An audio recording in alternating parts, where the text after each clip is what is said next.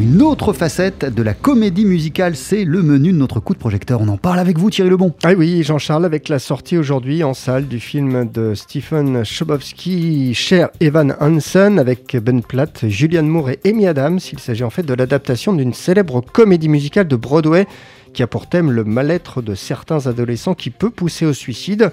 La preuve que la comédie musicale ne se réduit pas aux paillettes et aux costumes colorés. On écoute à ce propos Gabrielle Carayon, elle est journaliste pour le site de comédie musicale Musical Avenue. Ce qui est intéressant avec euh, Sherry Van Hansen, c'est que là on va sur des sujets beaucoup plus graves. Ça change de ce que je pense le grand public, en tout cas ici en France, s'attend à voir quand il s'agit d'une comédie musicale, avec euh, tous ces grands tableaux chorégraphiés, ces costumes hauts en couleur. Là, on va vraiment chercher des sujets plus graves, plus profonds.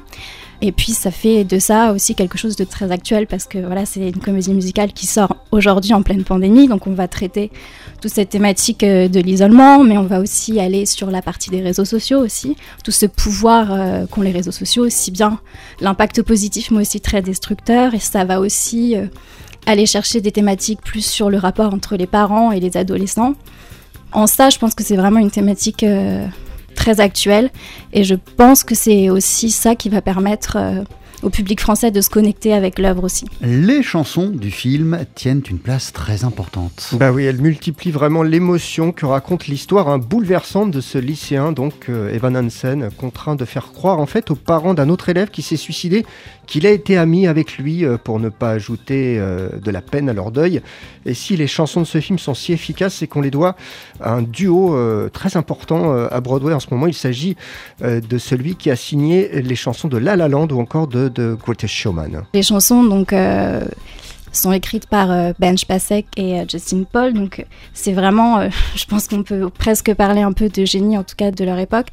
C'est des gens qui vont avoir une écriture quand même très intelligente, ils sont très justes, les paroles sont quand même relativement profondes, c'est assez intéressant. Et puis finalement ils vont aussi aller chercher ce côté un peu pop.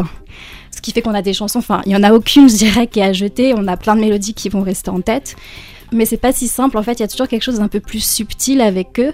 Et puis dès que c'est interprété, dès que c'est dans la bouche du personnage, y a encore quelque chose d'un peu inattendu en fait, euh, selon le personnage qui va la chanter. Cher Evan Hansen est un film dans lequel il y a beaucoup de lumière. Bah oui, parce que le drame peut aussi amener du positif et c'est le cas de ce long métrage. Il y a quand même une lumière qui ressort de ça, parce qu'en fait la, la, morale de l'histoire c'est que bon finalement on n'est jamais seul.